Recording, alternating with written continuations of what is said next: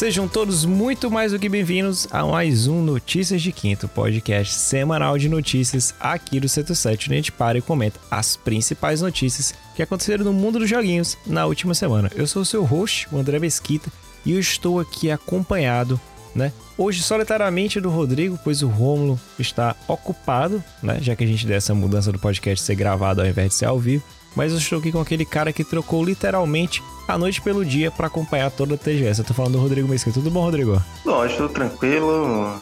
100% agora na minha forma Henshin, de, na minha transformação de jacaré. Então tá tudo tranquilo. Olha, e agora nós estamos com 50% do podcast 100% vacinado.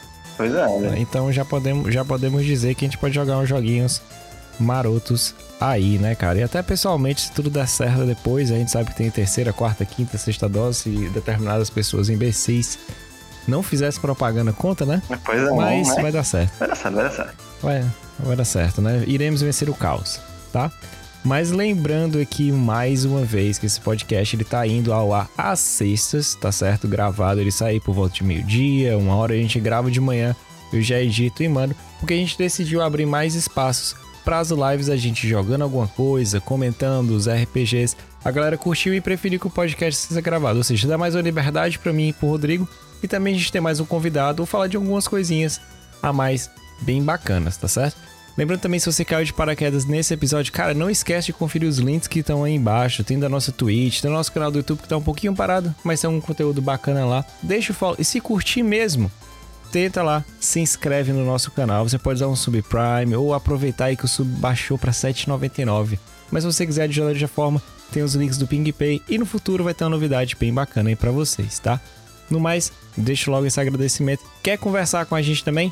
t.me barra o setor 7 lá no Telegram, tá? Mas antes de cair cabeça nessas notícias aqui, eu quero saber, Rodrigo, como é que foi sua semana? O que é que você fez? Você jogou muitos joginhos ou você passou mais a semana estudando a língua e assistindo novelas japonesas, ou diria, Kamen Rider? Olha, eu vou confessar que a segunda opção tá mais do que correta, porque o que eu vi de Kamen Rider esses últimos dias e estudei japonês não tá de brincadeira. Mas assim, é, tentei jogar um pouquinho e tudo mais.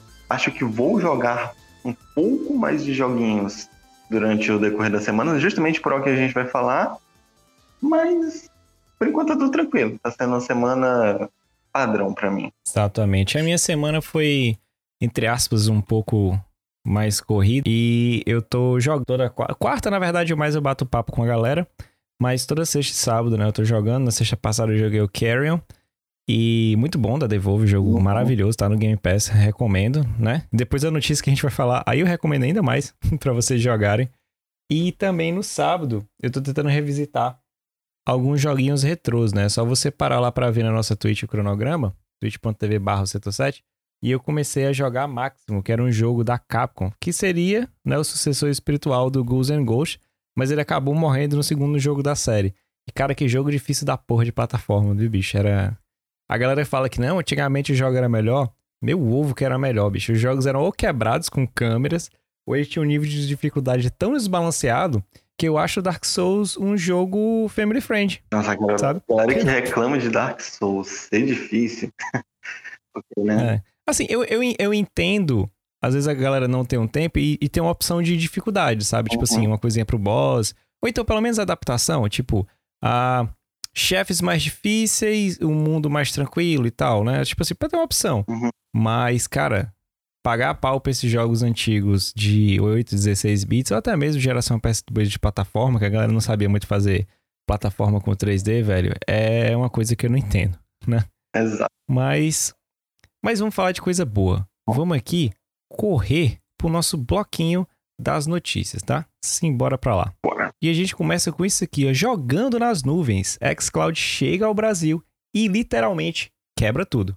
Pois é, e a TGS, a Tokyo Game Show 2021, né? A gente acordou cedo mesmo pra quê? Isso, e tudo azul. A Blue Point agora é oficialmente da Sony. Tá certo, PlayStation Japan? Agora, tá?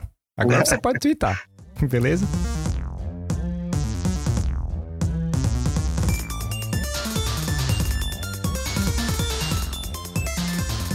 Mas, meus amigos, vamos começar pela notícia mais tranquila e no final a gente vai deixar nossa mega notícia que a gente vai falar muito, mas muito mesmo aqui do xCloud. A gente passou. O Rodrigo chegou a testar, o Romo também chegou a testar. Eu, infelizmente, não, pois eu só assino o Game Pass para PC. Mas acompanhei diversos colegas aí também, produtores de conteúdo. Peguei feedback de uma galera que não tinha internet tão boa. Mas vamos começar aqui, Rodrigo, para a notícia que a gente já sabia que ia acontecer, só não tinha data. A Bluepoint foi finalmente incorporada ao time da PlayStation Studios, né? Os jogos que levam os selos do, da PlayStation, ou seja, são first parties e só saem exclusivamente para console no PlayStation 5. E depois de algum determinado tempo eles acabam saindo para PC, que é o caso de Death Stranding, que é o caso de Horizon e futuramente aí que a gente vai ter Uncharted chegando ao PC Master Race. Mas essa notícia ela foi dada ontem, impressionante, logo um pouco depois da xCloud chegar aqui no Brasil, foi a aquisição, né? E uma coisa que a Sony falou e que a gente ficava meio com medo, tá, a Bluepoint foi incorporada só para fazer remakes? Mas na verdade não. Eles falam que o próximo título da empresa vai ser um jogo autoral. E eu tô bem assim animado para saber o que, que eles vão fazer. Para quem não lembra, eles trabalharam em adaptações aí das versões HDs do Metal Gear que saiu lá para PS3 e Vita. Também trabalharam aí nos ports do Uncharted, trabalharam recentemente em remakes como Shadow of the Colossus e o primeiro exclusivo que saiu aí para PlayStation 5, que foi um remake de Demon Souls. Rodrigo, conta pra gente o que que tu acha que foi essa aquisição? Era meio que tava na cara, assim como a Insomniac da vida, né? Ou uma Guerrilla, mas o que que tu acha? Isso aí vai ter um aporte maior somente para jogos autorais ou eles podem pegar essa galerinha e trabalhar em outros portes como portar alguns jogos mais antigos, trazer para PS4 e ou trabalhar em outras franquias, a gente sabe que vem um remake de The Last of Us por aí, né? Então, qual é o teu pensamento sobre essa aquisição da Bluepoint? Então, a, a gente já esperava que isso ia acontecer, né? Porque houve aquele vazamento da PlayStation Japan, né? Lá da Twitter do PlayStation Japão. E, inclusive, não postou, né? É incrível. Acho que eles ficaram com vergonha, não, gente. Sim. Vazamos aí. Mas, assim, acredito que seja uma coisa boa porque vai dar uma certa liberdade para o estúdio, principalmente. É... Ok, claro que ele já estava bastante tempo com a Sony, tinha essa segurança e tudo mais, mas eles eram basicamente um estúdio de remaster e remake. E alguns remakes a galera não curte muito, sabe? Eu, eu gostei do, do Shadow, mas tem muita gente que não gostou, sabe? Né? Achou que não era necessário.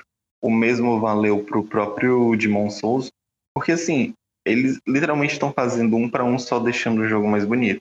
Não há nenhum, nenhuma melhoria, não há nenhuma, nenhum balanceamento, só uma repaginada no que é o jogo. E algumas vezes isso funciona, dependendo do jogo, outras vezes não funciona.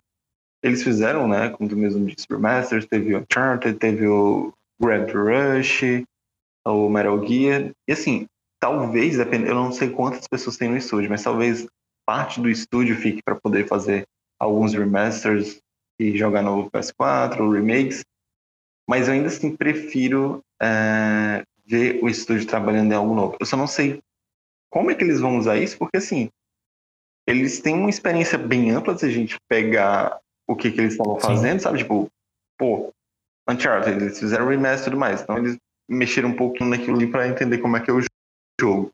Teve o remake do Shadow, Aí você já passa para algo que é o Demon Souls, que já é bem diferente. Então, tipo assim, querendo ou não, eles ganharam experiência com isso. E nesse total de coisas que eles fizeram, o que, que eles vão partir, sabe? Tipo de jogo eles vão partir. Claro que a gente tem uma, uma noção, porque se a gente olha para os jogos da Sony, é, tem muito aquela coisa, nossa, jogos muito bonitos, cinematográficos, com aquela experiência de, de câmera por cima do ombro, né? Então, acredito que seja algum jogo assim. Mas eu tô animado, tô animado. Tipo, justamente por essa coisa de, ah, ok, agora a gente vai ver o que, que o estúdio vai fazer a partir de agora. Isso, eu acho que tem um, uma, uma parada interessante aí, né? Enquanto eu tava falando, na tua fala, eu fiz a pesquisa, ele tem 70 funcionários. Pode parecer pouco, mas para estúdios assim desse aporte, a gente sabendo como tá essas questões de pandemia, é, é uma quantidade boa de pessoas, uhum. saca? E, Até mesmo por causa do estúdio que era e, mais remaster e remake, né? Sim, justamente. E outra, já que a gente está falando que ela está sendo incorporado a uma empresa maior, tá? Então, eles vão ter trabalhos próprios, sim, mas também eles podem ter deslocamento para trabalhar outras funções, assim como o Rodrigo falou, que é o caso do Battlefield, do, do novo Battlefield, A, a EA, ela foi tirando, ela viu que tava tendo problemas de para finalizar, então tirou gente do Need for Speed, tirou gente de outros estúdios, embora sejam independentes, mas eles podem trabalhar em algum determinado momento junto, eles estão sob supervisão do mesmo empregador, se a gente for falar assim, sim, né? sim. Eu acho, eu acho interessante porque é é uma das únicas respostas que a Sony pode dar até o momento. A única forma que ela tem de batalhar a Microsoft. Lembrando, eu não tô falando aqui. A gente tem que sair, às vezes, um pouco do escopo dos jogos. Assim, eu e o Rodrigo, a gente já, que a gente senta aqui pra conversar, a gente vê e consegue enxergar isso. Mas às vezes na audiência tem uma galera que esquece que, tipo assim, cara, essas empresas são um pouco maiores do que PlayStation e Xbox. E se a gente falar um pouco mais. Se a gente pegar só a Microsoft, cara, Não, aí o que ela quiser fazer da vida. Se ela quiser pegar. Se, se o Steve Ballmer quiser fazer assim, ah, cara, eu vou torrar aqui 100 milhões de. 100 bilhões de dólares nesse Xbox aqui. Foda, se não der certo, cara, eu vou deixar o quê? Eu vou, eu vou deixar de, de lanchar no domingo, né? Ah. tipo assim, é, um- é uma grana que, que é absurda, velho. É absurda. É tanto que a gente vê movimentos que a Sony tá fazendo por fora. Por exemplo, o caso do Homem-Aranha. Ela tá tentando forçar mais coisas no universo do filme pra não perder os direitos de um IP, cara, que é um dos, simplesmente um dos heróis mais famosos ali ao lado do Batman. sim, E a Sony, e a Sony como PlayStation, ela precisa pegar esses estúdios que deram bastante resultado. Lembra quando a gente reportou aqui aquela parada do da questão de não ter um Days Gone 2? Os caras não podem errar, velho. Os caras literalmente não podem errar. Se eles errarem, é um prejuízo grande. Eles não vêm errando, pelo menos na parte dos jogos. A gente pode falar de outras dedicatórias, como eles estão trabalhando no mercado. Por exemplo, e aí, qual vai ser tua resposta ao xCloud? Qual vai ser tua resposta ao Game Pass? Mas eu acho interessante a Bluepoint. Eu quero realmente ver isso que o Rodrigo falou. Cara, esses caras estão com independência. Como é que eles vão trabalhar? Porque a gente conhece pessoas no ambiente de trabalho que são excelentes profissionais, mas quando você determina as tarefas. Mas quando você geralmente deixa essa pessoa pra correr sozinho, fica meio difícil, né, Rodrigo? pois é. E assim, o que eu quero ver também é com relação aos rumores que, que existiam do remake do primeiro Metal Gear. Porque assim, se eles estão trabalhando em uma IP nova, eu não sei se dá tempo deles. Ah, não. Saíram da produção do que foi o Demon Souls, passaram para um Metal Gear, vão finalizar um Metal Gear depois vão fazer uma IP nova. Então, assim, já, já Uhum. quebra um pouco para mim assim, ah, acho que não tá rolando Metal Gear, não. Vai ser surpreendente? Caso tenha, vai ser surpreendente. Mas eu ainda prefiro essa de uma IP nova, sabe? Sempre me anima mais um jogo novo do que eu só revisitar o que eu já joguei. Sim, o, o fator arriscar, ele, é- ele é sempre importante. Eu acho legal, saca? Pode ser ruim ou não, mas arrisca, sabe? Eu acho que esse aí é o. um- eu vi até o Sushi, quando ele jogou o Demon Souls, ele falou, cara, esse foi aqui um dos remakes que eu menos gostei. Embora a gente tenha vivido um ano de vários remakes, né? Uhum. Final Fantasy VII, no ano anterior Resident Evil 2, Resident Evil 3 também saindo no ano passado. Mas ele falou assim, cara, Final Fantasy VII foi o remake, mas ele usou. Resident Evil 2 ele mudou. E o Resident Evil 3 pode não ter sido aquelas coisas, mas mesmo assim ele mudou. E o Demon Souls ele não sentiu essa mudança, sabe? Pois é, eu, eu senti nesses jogos que assim, cara, eu tô jogando algo familiar, mas não é a mesma coisa. Pois é. Nesses jogos é, que são basicamente remakes, um pra um, é só aquela coisa, não, eu tô jogando a mesma coisa bonita. A, a coisa que vai me surpreender é, pô, olha só, essa área tá bonita, né? Agora que eu, que eu lembrava que não era tão bonita. E é isso, sabe? Tipo, toda a experiência vai ser a mesma. Não vai ter nada que, que seja diferente. É algo que a gente mesmo teve com o remake, como tu mesmo falou, de Resident Evil 2, o Final Fantasy VII Remake. Então, tipo assim, são coisas das quais a gente tá tendo algo novo lá. Mas assim, é bom. É bom porque finalmente a gente vai ter algo novo da Bluepoint. Parar com essa coisa de apenas remaster, remake um pra um e vamos ver no que, que vai dar, né, agora.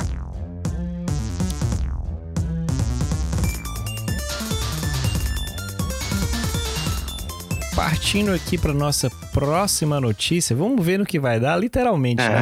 É. Pra quem não sabe aí, desde a última quarta-feira à noite, madrugada aí, né, aqui no Brasil, mas de manhãzinho lá no Japão, começou a Tokyo Game Show 2021, né? O maior evento de cobertura de jogos que a gente fala lá da Ásia, mas especificamente do Japão, tá? Então, grandes joguinhos, grandes empresas vão pra lá e apresentam os seus jogos ou não, né? Pra quem acompanhou na última quinta-feira, eu fiz a live da Capcom, né? Sozinho aqui, teve a galera acompanhando muito legal. Um salve aí pra quem acompanhou, Tributo, Pablo, Edgar, o Rafael, toda essa galerinha. Tá? E foi basicamente focado no, no Monster Hunter Rise, que eu acho interessante, porque, poxa, é uma impressora de dinheiro da empresa e não é errado. Mas, cara, a quantidade de gente que não aprendeu com o ano passado pra não esperar nada desses eventos, a galera fazendo thumbnail com o Leon, achando que ia ter o Resident Evil 4 Remake, fizeram foto com o Ethan, com o Chris. Cara, é, é só um evento ok, né? E hoje, um pouquinho antes da gravação do podcast, a gente teve a apresentação da Square, que também não teve bastante coisa, já sabia. E a única coisa que aconteceu mesmo de grandioso no evento foi o que eles já tinham falado, sabe? Cara, vamos falar do, do Final Fantasy Chaos, né, Rodrigo? Você que tá acompanhando aí, também por questões de estudo, né? Pra se aprofundar mais na língua nipônica.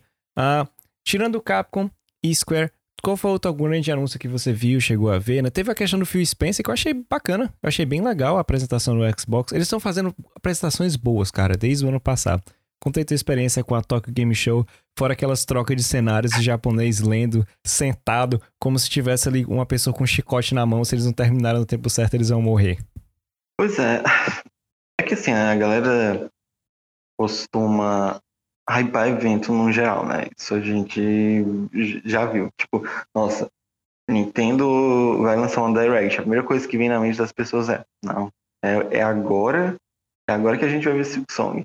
E, tipo, não é assim, saca? Não é, não é exatamente tão fácil de rolar as coisas em, em eventos. Mas vamos lá. A TGS, ela há muito tempo uh, teve novidades, mas de uns tempos para cá, ela se tornou um evento do qual você literalmente vê as mesmas coisas que já aconteceram só que para uma perspectiva de um público japonês, sabe? Porque é diferente você vender uma coisa pro ocidente para quando você vai vender uma coisa pro oriente. É, o pessoal fala ah, propagandas bizarras do Japão, mas tipo, é a cultura deles, a forma como eles estão lá é, lidando com aquele produto. Então você faz uma apresentação mais puxada para eles.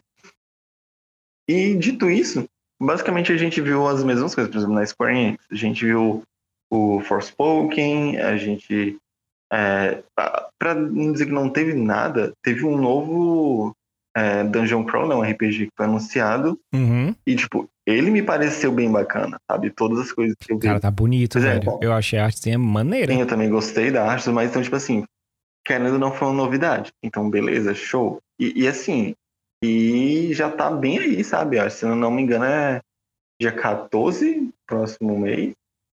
É alguma coisa assim, tá bem perto. Então eu fiquei interessado. E a gente teve mais coisas relacionadas ao First Soldier, né? Que foi é o Battle Royale de Final Fantasy, que assim, eu tô animado pra, pra ver como é que vai estar tá o jogo, ele é, ele é pra lançar esse ano ainda, né? 2021. Então quero ver como é que vai ser. Mas algo que todo mundo brincou no tempo da E3, que foi o Final Fantasy o, o Chaos, né? Que é o Stranger of Paradise teve um trailer muito bom, tem uma nova demo. E assim, eu acho que foi a coisa mais surpreendente mesmo do, do evento, sabe? Tipo, é aquela coisa. Ele vai ser um jogo provavelmente muito bom, só que começou como uma piada. Mas assim, no geral, a gente está vendo aqui, é uma coisa muito específica, como eu já disse, para o público japonês. A própria Capcom mesmo. É, tinha gente achando que não, vai ter novidade de Resident Evil, é o Resident Evil 4 Remake, gente. Olha lá, olha lá o Resident Evil 4 Remake. Tipo isso. E não, ela quer puxar o gente, Monster Hunter, tá só. E, cara, eu acho que as pessoas, elas talvez tenham perdido a capacidade de ler um texto muito claro e interpretar ele. Então, né? Mas assim, eventos de jogo, ultimamente, tá sendo bem fraco. São poucos os que a gente olha e hum, foi conciso. Tipo, o último evento da Nintendo, sabe? A última Direct. Pra mim, ela foi bem concisa. Ela teve coisas legais, ela ela mostrou o que deveria mostrar e ela diz assim, olha, a gente tá, vai mostrar alguma coisa específica em tal data. Que nem, por exemplo, a gente vai ter dia 5 agora, próprio é, a própria Direct né, focada em um Smash. Ah, depois um novo personagem de Smash, no caso. Ah, a gente agora vai ter uma Sim. Direct focada em é, Animal Crossing. A mesma coisa que a Sony faz algumas vezes, sabe? Um evento focado em mostrar o jogo. Isso para mim é bem melhor porque, tipo, gera certa expectativa, tem uma conversa em cima daquele jogo, ao invés de a gente simplesmente só ter um monte de notícias que a gente já viu, só um trailer novo, algo assim. E tava todo mundo esperando coisa diferente, sabe? Não, vai ter Final Fantasy XVI, vai ter isso, vai ter aquilo. Cara, a, a line-up já, é, já foi mostrada. Então, sei lá, o Tokyo Game Show para mim tá sendo que sempre foi alguns bons anos, sabe? A mesma coisa pro japonês, como eu disse. É porque também passou-se o tempo. Eu acho que isso vem muito da, da questão da, da galera da nossa geração que hoje em dia tá aí cobrindo jogos em redações, uhum. que a gente cresceu vendo uma E3 forte e uma TGS muito forte. A gente sabia que não aparecia na E3 iria aparecer na TGS, uhum. embora os jogos nunca saíssem como, olá, estou falando com você, Final Fantasy XV, que fez eu e o Rodrigo de Tocha todos os meses de outubro ali, achando que ia sair para PS3, me fez comprar um PS3 e só saiu mesmo para PS4. Mas assim, a, as empresas entenderam também, cara, que eles não precisam mais de, de, de, um, de, um, de ter um grande evento. É interessante que tenha um grande evento, sim, mas esses eventos é muito mais interessante para você fechar contrato, fazer outro tipo de coisa. A apresentação em si, com essa transformação da, do entretenimento da mídia, é mais fácil eles fazerem os próprios eventos. A Direct foi excelente, embora com alguns problemas sobre muita coisa velha, né, sendo portada para Nintendo Switch e os jogos novos são jogos que estavam devendo faz tempo. A gente viu isso com o evento da PlayStation. Ela passou a E3, deixou a Microsoft fazer o evento dela, que eu achei melhor da Microsoft do que da própria E3, né? Quando ela prestou na E3. E aí ela vai e mostra Spider-Man 2, mostra God of, God of War Ragnarok e toma aí no teus peitos essa ruma de jogo aí e um teaserzinho do Wolverine. Uhum. Eles entenderam que a plataforma são eles, eles têm que conversar direto com o público e eles vão saber que se eles conversarem direto com o público, eles vão ter o melhor feedback possível na maioria das vezes. A gente sabe que tem um público que é meio doente. Mas eu acho interessante. Né? Tem outras coisas, porque é até difícil acompanhar esses eventos, principalmente a Talk Game Show, porque é uma infinidade de link e coisa acontecendo ao mesmo tempo que não dá pra você reparar, né, cara? Tem muito jogo mobile, tem a apresentação lá do Sakaguchi falando sobre como é que é desenvolver jogos para mobile, no caso mais específico da Epic, como ele vê o futuro de, de JRPGs entrando nisso aí. Tem muita coisa jogada ao mesmo tempo que se a gente não parar pra acompanhar outras pessoas comentando, fica difícil, saca? Tu imagina pegar um evento, cara, e transformar ele totalmente online. Não é fácil ainda. Embora seja prático, mas é bem difícil, a galera falta entender isso às, vezes, né? Pois é, não, não é fácil você simplesmente criar uma live e sair mostrando. Tipo, se for só pra pegar e mostrar um monte de trailer, só lança o trailer no, no canal, sabe? Você, tipo, você tem que entender o produto ali. E algumas vezes vai funcionar para algumas pessoas e para outras não, sabe? Por exemplo, a, a própria SEGA. Tipo, vai tá rolando o, a stream dela, né? Mas, tipo assim, ela já, já pegou e mostrou a line-up. Ó, vai ter Kimetsu, a gente vai mostrar alguns jogos que a gente é, distribui, vai ter Virtua Fight, vai ter Judgment, isso, isso. É, a, o próprio, né, o Shin Megami Tensei, que é aquela que distribui, né, no caso, mas que é uhum. Atlas quem desenvolva, mas Atlas é da, da série. Então, tipo assim, ela tá só reforçando as coisas que ele já tem, sabe? E volta aquilo tudo que a gente já falou várias vezes. Pandemia. Pandemia atrasou as coisas. Tipo, coisas que eram para estar tá lançando esse ano. Por exemplo, o próprio Bayonetta 3, eu acho que ele já era para estar tá lançando esse ano, sabe? Mas aí pra próximo, vai para próximo ano. Então, e aí começou o mar tudo mais. Muita coisa foi atrasada no desenvolvimento, em planejamento de quando mostrar. Então, uhum. é, é, basicamente eles estão fazendo isso pegando e mostrando as coisas que estão mais à frente e para poder vender mesmo. Mas assim, uh, vez ou outra a gente tem uma novidade, tem uma coisa interessante, como ele mesmo falou, poxa, o, trailer do, do Strange of Paradise do, do, Final Fantasy foi interessante, a gente teve esse Dungeon Crawl, saiu o logo do, do, aniversário de 35 anos de Final Fantasy, né, que é próximo ano, é, então provavelmente a gente vai ter umas coisas legais para o próximo ano relacionadas ao Final Fantasy, mas é isso, cara. É, e, tipo, quando é pra um, uma pessoa muito específica, é um jogo muito específico, por exemplo, o próprio Romo com Monster Hunter, pô, é, a apresentação da Capcom foi alegria. Nossa, pra quem tava esperando o Resident Evil, chorou só, entendeu? Sim. Ó, oh, mas, mas eu confesso, cara, na boa, eu, eu vou advogar pra esse jogo. Vocês viram gritando lá no meio da, da E3. Cara, eu tô adorando esse Final Fantasy do Chaos, cara. Ele, cara, ele é tudo que é videogame, velho. O cara fala o nome do Garland, pega um iPhone e toca Limp Music pra tocar, velho. Que, que jogo maravilhoso, velho. É. Esse, jogo, esse, jogo, é muito bom, velho. Eu tô gostando do quão bizarro ele tá sendo. Tipo assim, ele ainda é muito estranho para mim. Eu olho para esse personagem e eu penso, cara, Não, não tem como, cara. Isso aí é, é tão, tão estranho, estranho quanto o, o Chris Pratt de Mario, cara. Tipo, não, não tem como, velho. Isso aqui tá muito bizarro. É muito bizarro pra mim. Mas, tirando essa parte visual que tá bizarra, sabe? Que tá parecendo um encontro de amigos em um evento de anime.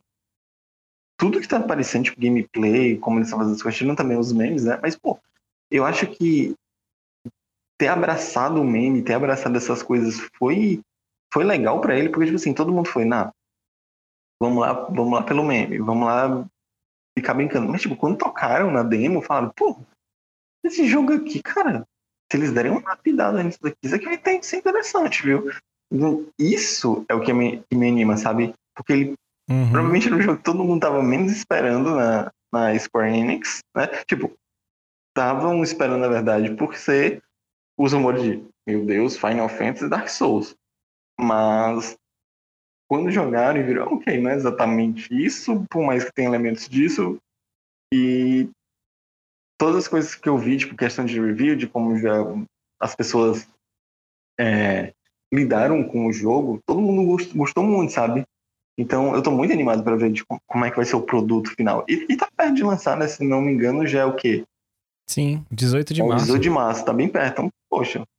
Estarei eu fazendo trouxa. Se, se a cópia servir para PS4 e PS5, é sucesso que dá para eu e o Rodrigo a gente jogar online, de uhum. boa, né? Uh, eu acho que vai ser assim, eu, no máximo eles devem ter. Tomara que tenha um upgrade grátis, né? Uhum. Porque se for pago por aí, fode bonito. Mas eu jogo a versão de. Eu não tenho essa frescurada de jogar em 4K, não tenho um monitor 4K para jogar no, no, no PS5 ainda, que está chegando, graças a Deus. É. Mas assim, cara, ele, Velho, ele é videogame, Rodrigo. Eu gosto, de, eu gosto dessa loucura, sabe? Eu gosto de, tipo, algo estilo Vanquish, que o cara tá ali numa armadura toda cibernética, dando tiro em todo canto, você se esconde atrás da mureta e consegue acender um cigarro. Sim, sim. Isso é muito bom, velho. Isso é videogames. E eu acho que, assim, a gente viu que poliu melhor ainda, saiu uma demo. No momento que a gente tá falando, tem uma demo disponível, mas também no momento que a gente tá falando essa demo que tá disponível, que é online, tá tendo problema de conectividade online. Então, assim, esse jogo é muito bom, velho. Esse jogo é muito bom.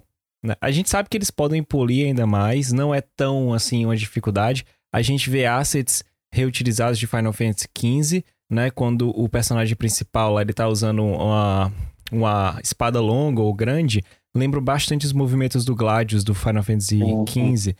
E assim, não é ruim isso. Isso é bom porque eles conseguem dar uma diversidade maior, como vai ser um jogo de, de action, né? A galera quer comparar Souls-like, mas não tem nada a ver de Souls. Ele tá mais pra Devil May Cry uh, do que um, um, Dark Souls da vida. Se liga? Sim, é um jogo Mas de baixo orçamento, sabe? É baixo orçamento. É, cara, eles só vão querer recontar uma, uma pequena história, né? Pra não pretender. Porque assim, onde é que tá o Garland pra galera não conhece? Tá lá no Final Fantasy 1, velho. Uhum. Se você quiser um pouco mais do Garland, você vai ter que jogar o Dissidia uhum. pra entender um pouquinho mais. E assim, eles fazerem um jogo dessa forma, que não leve de cara. Imagina se eles fazem um remake de Final Fantasy 1.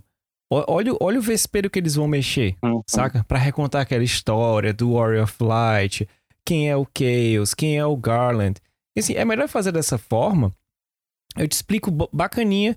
Deixa a galera que faz produção de conteúdo, deixa a gente que é focado em Final Fantasy, o, o KK, a, a IU. A gente te explica isso aí. A gente, a gente sofre por você uhum. pra te explicar isso aí. E, e, tendo um gameplay gostoso, eu acho que vai ser o mais interessante, sabe? Por exemplo, Metal Gear Solid 5. A história é horrorosa, mas é um puta gameplay, cara. É um puta gameplay. E ele não sendo preço cheio, né? Chegando aí em patamares de 350 reais, ele custando 250, vamos supor que é caro. Mas é ok, eu acho aceitável, tendo multiplayer, cada um dos seus amigos com, utilizando do, do, dos personagens ali. Cara, eu acho que tá ok. As minhas expectativas para ele ok do ok. Pois é, e acho que é isso que a gente vai ter de, de TGS. Talvez, sabe, não vai ter muita surpresa até lá. É porque muita gente, como tu mesmo disse, né? É, é aquela coisa, ah, não, se não rolou no E3 é porque eles estão guardando para TGS, sabe? E tipo, não, não é assim, gente. TGS não é isso que as pessoas acham há muito tempo. Então, esperar, né, pra ver se, se aparece alguma coisa.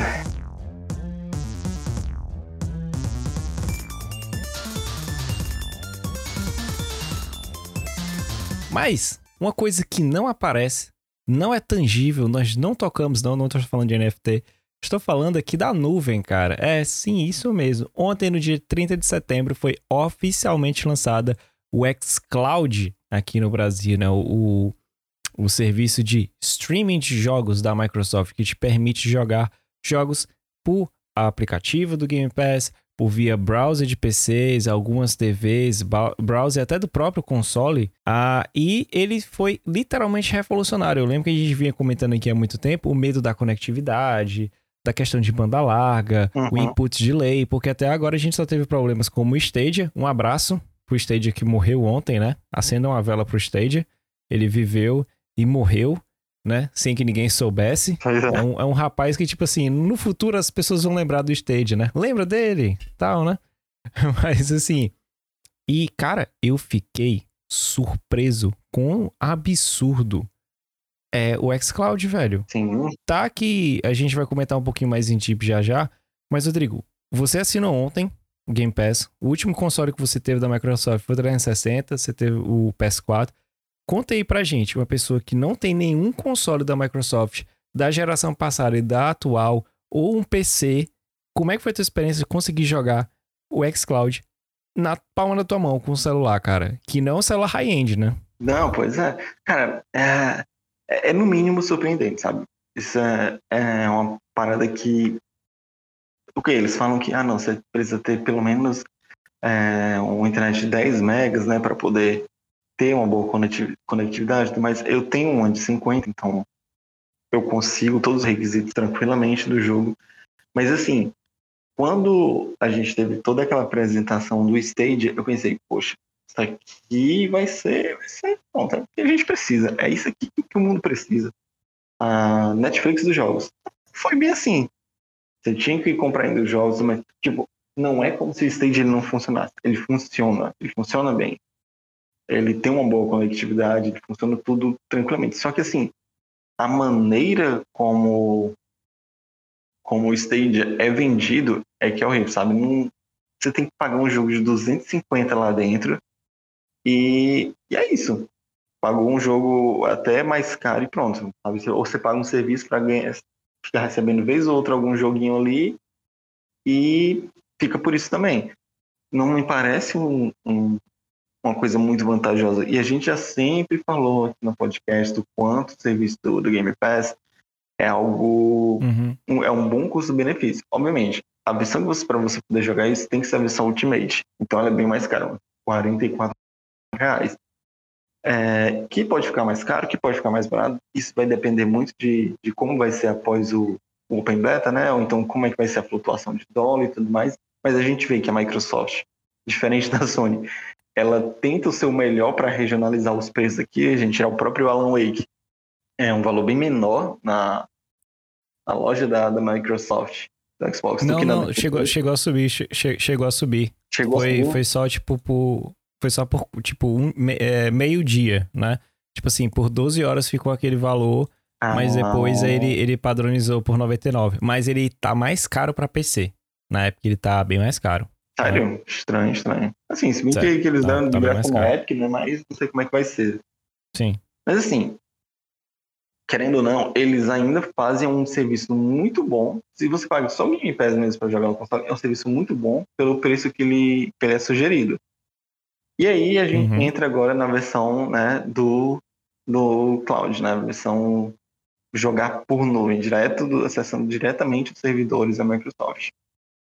E Cara, eu fiquei muito impressionado com o tempo de resposta, principalmente coisas como o Killer Instinct, que eu testei, tipo, é um jogo de luta e é um jogo onde os movimentos dos personagens são muito rápidos. E, cara, para você estar tá simplesmente no touch do celular, com um tempo de resposta muito bom. Assim, falando competitivamente, obviamente você vai ter um, um delay. Mas eu não acho que vai ser a maioria das pessoas que vai estar pensando, nossa, eu vou aqui jogar competitivamente isso. Quando a pessoa quer um jogo de luta para jogar competitivamente, ela sabe o que ela vai querer. Ela sabe que ela vai comprar um console, ela sabe que ela vai comprar para PC, ela sabe que ela vai comprar é, um, um, mini arcadezinho para ele poder jogar. Então, tipo, é algo muito específico, sabe? Mas, poxa, Hades e outros jogos, cara, roda numa fluidez no celular que eu fico muito impressionado. Eu quero fazer mais testes com o Game Pass rodando em televisão para ver se ele funciona bem no navegador da televisão. Eu vou depois testar no notebook. Meu notebook É, até para abrir um navegador é complicado, mas eu acho que ele vai rodar tranquilamente. E eu tô muito animado com isso, cara.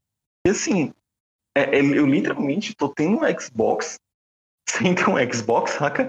Tipo, isso é muito impressionante. Eu você não precisar literalmente é, gastar o valor que é para você entrar numa nova geração, para você estar nessa nova geração e para você tá jogando jogos numa qualidade de nova geração, claro que vai ter os artefatos, vai ter as coisas, porque ainda é uma compressão de vídeo, mas, poxa, pelo valor que você está pagando para poder ter isso, é quase imperceptível, sabe, o que você está fazendo.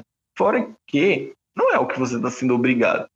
Se, por exemplo, esse mês aqui eu não estou podendo pagar e tudo mais, seu save ainda vai estar tá lá, vai estar tá tudo lá, vai estar tudo na nuvem, vai estar tá tudo... Cara, o save é absurdo. Sim. Cara, o, Bla o Blader jogou é, Guia 5 quando saiu. Nunca mais ele tocou, né? Tava saindo muito jogo pra PS4 e o canal dele teve muita ênfase naqueles jogos e tal, né? Velho, ele pegou ontem para jogar, ele só baixou pra celular e o save tava lá, velho. É. O save tava lá. Olha, olha a diferença de Death Stranding e Director's Cut, que tu tem que baixar a versão de PS4, abrir o jogo no PS4, transferir, emulado ou do PS4, transferir para a nuvem, baixar a versão de PS5, baixar o save para jogar. Pois é. Olha a diferença. Olha a diferença. Entre no, no, uma coisa que a gente achava imbecil, que tipo assim, ah, Smart Delivery e tal. Porque pelo nome, ah, você vai comprar o jogo, vai ter o jogo para o seu console. Ok, né? Tipo assim, eu espero isso. Mas a gente vê a dificuldade que outras empresas têm Beleza, não é passando o pano pra Sony. Mas eu tô falando da Microsoft, né, cara? A Microsoft domina computadores como ninguém desde ali dos anos 90. Sim. Então eles têm um personal para fazer isso da forma mais simples possível. Mas é, é, eu acho que é o mínimo dessas empresas, sabe? Fazer, fazer o simples, principalmente quando você vai ter uma retrocompatibilidade. Tá que a retro, a Microsoft já vem trabalhando com isso desde a Xbox One. Então ela já tem mais uma noção, né? Mas, cara, essa praticidade na nuvem, velho. Você tá jogando. Eu posso pegar um celular de alguém emprestado, baixar o aplicativo e o meu save vai estar tá lá. Pode nunca ter pego o Wi-Fi da minha casa, mas vai estar tá lá. Eu achei isso, cara, fenomenal, bicho. Dá pra você jogar control, Rodrigo, sem se preocupar com o console queimar, velho. Pois é, não. Dá pra você jogar control eu agora. Eu fico muito impressionado com isso. É, tipo, é isso que me impressiona muito, sabe? A pessoa ela poder ter acesso. Tipo, é caro para algumas pessoas. É, não, vai, não é todo mundo que vai poder sair pagando. Mas, por exemplo, uma pessoa chegou assim, cara, saiu esse jogo aqui pro Game Pass e tem outro que eu queria jogar. Mas eu não vou poder pagar 350 no jogo da nova geração. Mas, pô, se eu pagar um mês aqui de 44, eu posso jogar isso, posso jogar outras coisas e pronto, sabe? Ele literalmente ele não precisa ter um console, ele precisa abrir o navegador dele, precisa ter um controle, um controle e é isso. Mas nada. Tipo, é, uma praticidade tão absurda que eu fico assim, gente, isso não pode ser real, cara. Eu, eu não acredito que eu estou vivendo num ponto onde eu posso pagar uma assinatura inicial de 5 reais e jogar um jogo AAA que, que tá para lançar, sabe? Ou então que lançou, por exemplo, pessoa, chegou o Starfield, pronto. Starfield tá muita gente querendo jogar. Nossa, não tem um console do Xbox, só tem um, um PlayStation. Poxa, a assinatura tá 5 reais, né? Aqui Deixa eu abrir meu navegador, assinar aqui e jogar o Starfield sem ter que me preocupar, sabe? Tipo, claro que vai ter gente que vai sempre dizer, ah, não, mas eu prefiro jogar na plataforma PlayStation por causa dos troféus, mas eu gosto também, porque eu gosto de platinar as coisas. Mas, velho, tipo, o Hades no PS4, ele tá 120 e poucos reais, sabe? Acho que 130. Ele tá no Game Pass. Tipo, a assinatura é 5 reais a inicial agora. Tipo, jogar Hades, cara, não, não me importa. É isso, eu quero jogar esse jogo. Eu quero ter a experiência desse jogo. Se eu vou jogar no console, eu não vou jogar no console, cara, tanto faz para mim nesse momento. Então, tudo que eu vi até agora da, dessa versão de cloud tá indo muito bem, sabe? Tipo, todo mundo tá falando, nossa, eu. E tipo assim, a galera tá falando do jeito, olha, eu moro nesse local, no interior de tal local, que aqui não passa nem ser humano direito, mas tá funcionando na minha internet de 10 mega. E tipo, é, é muito absurdo, sabe? A infraestrutura que a Microsoft tem em servidores, coisa que a gente viu completo diferente do que foi com a própria é, Google, com o Stadia, sabe? Tipo, eles têm uma uhum. infraestrutura, uhum. mas eles não fizeram muito por onde, sabe? Quem que fala do Stadia? Ninguém. Ninguém, tipo, ficou animado no lançamento do Stadia. Nossa, estou, paguei aqui 250 reais para poder jogar esse jogo e ele tá rodando muito bem aqui no Stadia. Não, mas ontem tava não. todo mundo falando. Nossa, paguei 5 reais na minha assinatura inicial do Game Pass e tô jogando Nier, tô jogando Hades, tô jogando Halo, tudo tranquilamente aqui. Isso é muito bom, cara, isso é muito bom mesmo. Sim, e eu acho que esse é um ponto fundamental que tu tocou, que eu eu vou tentar ser um pouquinho chato agora, né? Uhum. Nessa parte, assim. Eu sei que tá, a gente tá deslumbrando, mas a gente tem que pensar nisso no mercado futuramente. Tem aquela fala do, do Sean Layden, que a gente já comentou no podcast. Você pode procurar aí no feed, vai estar tá lá. Pode ir lá no site do Setor 7 que eu escrevi a matéria sobre isso. Que ele fala sobre o preço da, da produção de jogos e essa questão do serviço de assinatura. Tem muitas pessoas na assinatura do Game Pass? Tem, isso é ótimo, isso é maravilhoso. E a gente sabe que está sendo rentável. Mas aí é que tá. Eu vejo o cloud gaming como futuro, tá? Não tô dizendo uhum. que é por causa dessa, mas o futuro vai ser, a gente tá tendo, isso é um beta, isso é um beta. Do mesmo jeito que com o Game Pass foi beta, e depois quando ele saiu ele aumentou, é possível e a gente vai ver isso acontecendo, tá? Eu não tô sendo, ah, tô torcendo contra, não. É normal, cara, a empresa ele vai ter que lucrar. E a forma de lucrar é aumentando esse serviço, porque imagina a quantidade de gente que esse serviço recebeu de ontem para hoje. Uhum. Porque assim, uma coisa eram pessoas com console, agora são pessoas com celular, um computador, um notebook que podem jogar, um tablet. Então é mais fácil você ter pessoas com celular do que pessoas com console. Aqui no Brasil, se não me engano, a proporção de celulares é maior do que o número de habitantes. Porque tem gente que tem dois, três celulares, ninguém sabe, né? Então, essas loucuras daí da vida. Então, olha o, a gama nova da parcela de mercado que tu tá pegando. E o cloud game, ele vai ser o futuro da seguinte forma: você vai poder. Eu vejo sim, né? Pode ser que aconteça ou não. Ah, você vai ter o da Sony, o da Nintendo. Se bem que o da Nintendo ela vai cobrar mais caro a cada mês, né? Porque a gente sabe que é a Nintendo. Uhum. E o da Microsoft. Você vai assinar esses serviços, como a gente assina a Plus e a, a Gold, que agora virou Ultimate. Você vai ter um catálogozinho de jogos lá, mas depois você vai ter que pagar para aqueles jogos que vão sair. Já que eu vou eliminar o hardware, já que eu vou eliminar aquela peça física, aquela barreira que me limitava a jogar, as empresas, né, quem desenvolve jogos vão ter que lucrar dessa determinada forma. Eu acho que o erro do Stadia e o que a gente está vendo nos acertos do xCloud vem por aí. O Stadia fazia tu pagar absurdamente caro por um jogo e você ter que pagar ainda mais por ele ser seu, porque tinha valores que você pagava que você não tinha nem direito a ter, entre aspas, o jogo. A Microsoft não, ela tá te dando um catálogo que já existe, que ou seja, ela tá unindo dois serviços. Ela já pegou um que era do Game Pass e tá potencializando ele, tá levando ele para uma outra atmosfera. Eu tenho certeza que a primeira coisa que eu vou fazer em sala é para os meus alunos que não têm acesso a consoles, que eu sei que eles não têm grana para. É difícil, cara. Olha o tempo que a gente consegue, até aqui no setor 7 são quatro pessoas para conseguir comprar um console. Uhum. Tipo, eu tive que vender o meu ano passado, conseguir uma grana, conseguir uma grana no canal para poder comprar. O Rodrigo tá, a gente tá conseguindo quase a mesma coisa, a gente tá vendo os lucros aqui para depois tentar repassar para conseguir um, um console ou um PC para ele. E assim, pessoas que trabalham com isso. E essa criançada que só vê, que só consome, vai ser massa, velho. Eles, ao invés de só observar os jogos, esses lançamentos, por streamer favorito, eles poderem compartilhar, velho. No celular, né? Compra um, um controle Bluetooth de 50, 60 reais aí que vende na loja. Pronto, bicho. Eles vão ter acesso. Aí futuramente eu acho que isso vai pra, pra, pra tela do, do, da televisão, né? Vai ter um aplicativo uhum. nativo que, ok. Mas assim, olha o. É, é, é um game changer, cara. Isso aí realmente vai mudar a indústria, sabe? É, é vai ser o futuro da indústria, é. Mas eu achava que esse futuro estaria para daqui a sete anos. Mas não. É, começou ontem. Né? É impressionante isso. Pois é, e assim, eu acho que é, é, um futuro, mas é tipo assim, é um dos futuros, sabe? Eu acredito que, pelo uhum. menos tão cedo, essa parte de console, mídia física ou, ou, mídia digital no sentido de você comprar o, o, o acesso né, para você baixar no seu console e não, não jogar exatamente em cloud, ainda vai perdurar por um tempo. Claro que com o tempo as pessoas vão se acostumar, esse serviço vai ficar mais acessível, então tipo tudo vai facilitar para que pessoas passem a usar mais é, a, a versão via streaming, né, da, do serviço Xbox. E assim, é Nintendo e Sony correr atrás disso também, porque, sendo bem sério, se alguém hoje em dia chegar, nossa, quero muito jogar tal jogo e tudo mais, e a pessoa não tem videogame, sabe, nem toca em videogame antes, eu vou dizer, olha, assina esse serviço aqui que tu pode jogar no teu celular, só tu tem internet boa, e é isso, sabe? Não tem como eu não recomendar isso para alguém.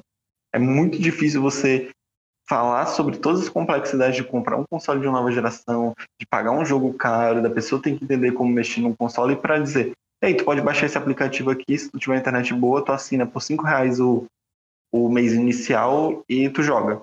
Só clicar. Tipo, olha a diferença, sabe, de você é, fazer uma pessoa ter essa acessibilidade para ter que comprar uma coisa muito cara, comprar jogo e várias outras coisas. Então, nossa, tipo, o que a Microsoft está fazendo com o Game Pass, tipo, para mim é literalmente um, uma mudança na indústria, sabe? Tipo, eu sei que você, pode dizer, ah, não, Nintendo mudou, salvou a indústria naquela época, ah, nossa, Sony fez isso aqui para jogos, mas o que a Microsoft está fazendo em questão de serviço nessa indústria, nenhuma das outras empresas durante anos fez. Isso, isso acontece, né? Eu vejo também pelo fato, é tipo assim, ela não tá fazendo isso de forma bondosa, né? A gente oh, não, sabe como é que são empresas. Dinheiro, é óbvio que a gente é. faz, né? É, são essas empresas aí, principalmente empresas norte-americanas, com as formas que eles trabalham, né? Não, não tô defendendo, não estamos defendendo o Japão porque nós gostamos de, de animações oriundas da Terra Nipônica ou de Super Sentais. Mas assim, a gente vê que uhum. é, é, raro ter a questão do, do amor ali, sabe? Os caras estão fazendo para lucrar. Uhum. Videogame é, é uma das indústrias mais lucráveis, né? Ali a gente já sabe, vou fazer aqueles quote, né? Lucra mais que o cinema. Você sabia disso? Sim, seu arrombado, eu sabia. Pra ir no cinema eu gasto 20 conto, 50 conto. Pra comprar um jogo é 350, caralho. Então, não é possível que essa empresa, essa indústria não lucre mais que a outra, né? não é possível. Mas, assim, eu quero ver como é que vai ser, eu quero ver as respostas das outras. A gente sabe que a. Eu, eu espero as respostas, quando eu falo respostas, mais da Sony. Quem sabe que a Nintendo vive em outro planeta, é. literalmente. Enquanto a gente fala que a Microsoft está colocando uh, um serviço de, do Game Pass, que esse serviço de Game Pass evolui para o xCloud, que tá vendo outras possibilidades, tirando a questão do físico do hardware. A Sony tem o PS Now, a gente não sabe como é que ela vai experimentar, como fazer mais coisas, trabalhando por, no, nos jogos first party. A, a experiência de jogar videogame para ela, ela quer transformar numa coisa diferente, né? Tipo assim, a experiência com jogos, né? Uhum. Não de jogar. A experiência de jogar videogame a Microsoft tá fazendo.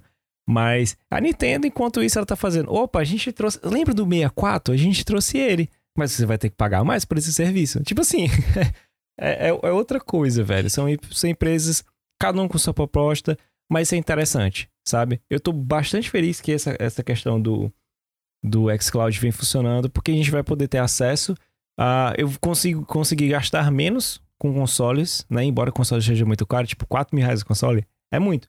Mas só o fato de eu ter o PS5 e agora ter essa possibilidade de ter um PC com, com Game Pass e o xCloud, tipo, eu vou conseguir jogar mais coisas. E eu tô mais esperançoso, não é só com esses jogos AAA não, cara. A quantidade de desenvolvedor que vai ter uma porta aberta para colocar seus joguinhos ali, né? Cara, vai ser muito massa, velho. Vai ser muito massa isso, bicho. Eu, sim, é heads off, é tirar o chapéu. Vai ser, vai ser foda. Vai ser muito foda isso. Eu, eu espero que melhore mais. Pois é, e, e, tipo, tem coisas que eu não teria como jogar. Vamos, vamos lá. É, tem pro, pro PlayStation um jogo que eu quero jogar? Não tem. Ele saiu pra Nintendo Switch. Switch é caro, o jogo do Switch é caro. Ele saiu pra PC, meu PC não roda. Ele saiu no Game Pass, via Cloud? Saiu. Octopath Traveler. Tipo, eu não tinha como jogar esse jogo até agora. E agora eu tenho. Só simplesmente acessar ele pelo celular e eu vou jogar o Octopath Traveler, que é um jogo de turno. Então é muito mais uhum. fácil para mim. Sabe? Coisa que eu tava querendo há muito tempo e agora tá lá, tranquilo para mim. Então isso é ótimo, cara. Isso, nossa, eu nem sei o quanto elogiar esse serviço. E é porque ainda tá no beta, sabe? Talvez eles melhorem muito uhum. mais a estabilidade, talvez eles tentem ver alguma forma mais acessível para as pessoas aqui no país, não sei, realmente não sei. Mas assim, até então, só elogios, sabe? Só elogios mesmo. Claro que a gente ainda vai pegar e dizer, não, talvez esse jogo aqui a gente um pouquinho da latência, eu coloco um pouco pro lado e ele demora um mínimo segundinho aqui e tal. Beleza, talvez alguns jogos vão ser assim, dependendo da sua internet, dependendo da qualidade que você vai colocar o jogo e tal. Mas, em termos de como ele tá a, até então, tá, tá indo muito bem, obrigado, sabe? Então, parabéns para a Microsoft que ela fez isso, parabéns é, por finalmente ter chegado aqui ao Brasil e muita gente agora poder jogar coisas que eles antes, antes não poderiam jogar. Pois é, né, cara? Joguem joguinhos. Videogame é coisa muito boa, né, bicho? Videogame é bom demais. Então é isso? É isso. Encerramos por aqui? Encerramos por aqui essa, essa coisa linda e maravilhosa do nosso podcast, nosso novo formato, né? Eu acho que vocês estão curtindo. A gente, eu tinha pensado várias vezes em como é que a gente poderia reformular, mas eu gostei bastante do, da última recepção do podcast do Deathloop, então acho que gravado fica mais fácil para mim, fica mais fácil pro Rodrigo, a gente não ficar dependendo de, de fazer ao vivo e também chamar mais pessoinhas legaisinhas para debater com a gente, tá? Então, no mais, galera, muitíssimo obrigado, mas não se esqueça Rodrigo, onde é que a galera pode encontrar a gente, cara? Não aqui ao vivo, mas ao vivo quase todo santo dia. Fala pra esse povo aí, espalha a palavra. É, a gente tá lá no, na Twitch, né? Na twitch.tv barra 7 Estamos lá fazendo lives de joguinhos. O Romo tá, como sempre, fazendo as loucuras dele. Tá é, na, na, sua meta de, de liberar aí há muito tempo. A gente também está no YouTube, para quem quiser chegar lá, olhar alguns vídeos. Não tem tanta coisa lá no YouTube, né? Porque a gente agora, como mesmo disse no início do podcast, tá focado nas lives da Twitch, mas tem lá as leituras de mangá do Romo, que hoje tem, tem mangá, hoje tem Boku Hero, hoje tem One Piece, hoje tem. Tipo, é aquele final de semana que começa a ter tudo de anime e aparece lá no nosso canal. E, como sempre, aqui no nosso podcast. Exatamente. Então, se você quiser seguir a gente também, não se esquece, eu tô lá no. Direto lá no Twitter, no arroba André X Mesquita. Rodrigo, onde é que a galera pode te encontrar nas redes? Cara, mais fácil lá no Twitter, né? No underline stripe, só R-O, né? Sem o, o Ro de como se fala aqui, mas Ro, underline stripe, de Cloud Strife. E tô mais lá pelo Twitter mesmo. Exatamente. Né? Então é isso, muitíssimo obrigado. Reitero mais uma vez, se você curtiu esse episódio, tá ouvindo pelo Spotify e por outros agregadores aí de podcast, considerem lá na nossa Twitch, deixa um followzinho maroto, curtiu mesmo, apoia a gente de outra forma, tá? Sou o André, vou ficando por aqui e falou, galera. Até.